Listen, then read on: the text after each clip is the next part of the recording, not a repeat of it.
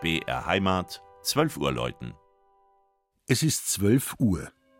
Das Mittagsläuten kommt heute von der katholischen Kuratiekirche Christkönig in Wildenwart im Landkreis Rosenheim.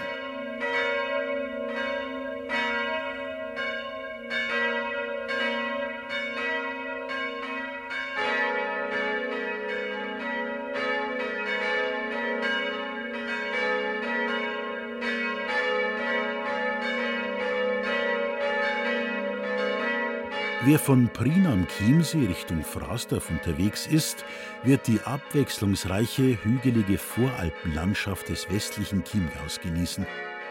Hineingebettet in satte Wiesen und Wälder, vor dem Hintergrund der nahen Alpen mit der Kampenwand, liegt der Ort Wildenwart mit dem gleichnamigen Schloss. Das ansehnliche Ensemble mit der Schlosswirtschaft und den ehemaligen Kavaliershäusern hoch über dem Tal der Prien lassen erkennen, dass es sich um eine Hofsiedlung handelt. Die Geschichte des Ortes ist eng mit seinem Schloss verbunden. Der Name erinnert an eine Warte in der Wildnis. Die Besitzer wechselten. Darunter waren die Herren von Freiberg und Preising-Hohenaschau. 1835 begann der Verfall und nach mehreren Versteigerungen kam der Besitz in die Hand der letzten bayerischen Königsfamilie.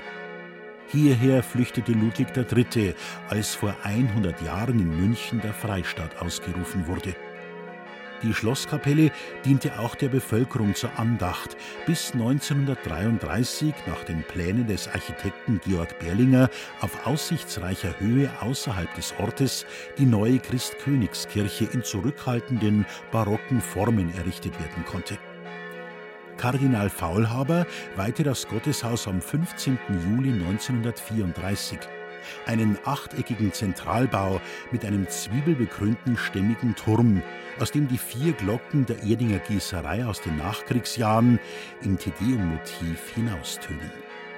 Der Turm birgt in seinem Erdgeschoss den Altarraum, ungewöhnlich für Chiemgauer Verhältnisse. Drei Altäre schuf der Eiblinger Holzbildhauer Wilhelm Kögelsberger.